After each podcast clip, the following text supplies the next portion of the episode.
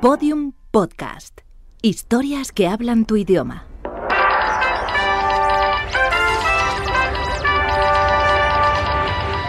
Esenciales. Grandes entrevistas.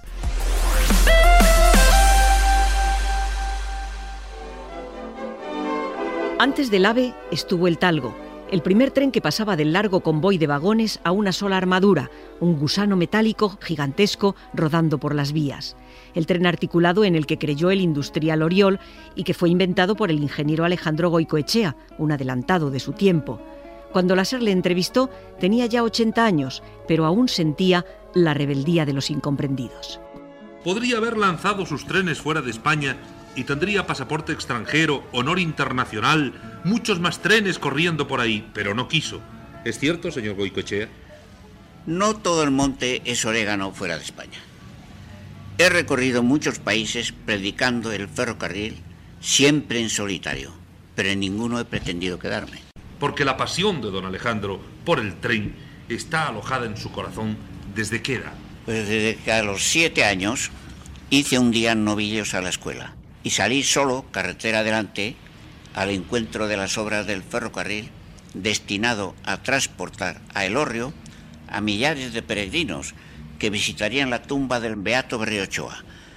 A los cuatro kilómetros tropecé con las obras y su espectáculo me fascinó.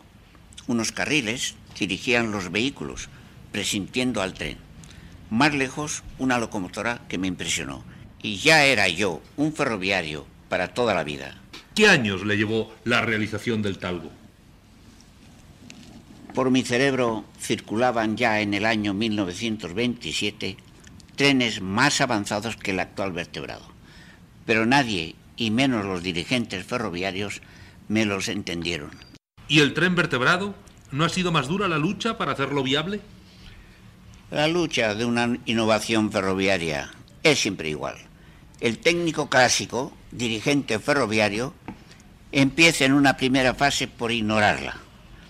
Pasa en la segunda, al ver las imágenes, a la indiferencia. La tercera es de desprecio.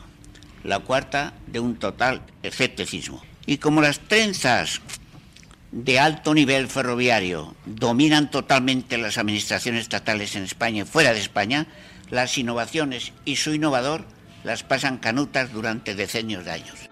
¿Alguna vez le llamaron loco? Uy, sí, y también como deformado y otras lindezas. Pero yo todo eso lo considero como buena señal y considerándome gran encajador de golpes no me perjudican un ápice de mi labor. Síguenos en Twitter, arroba podiumpodcast y en facebook.com barra podiumpodcast.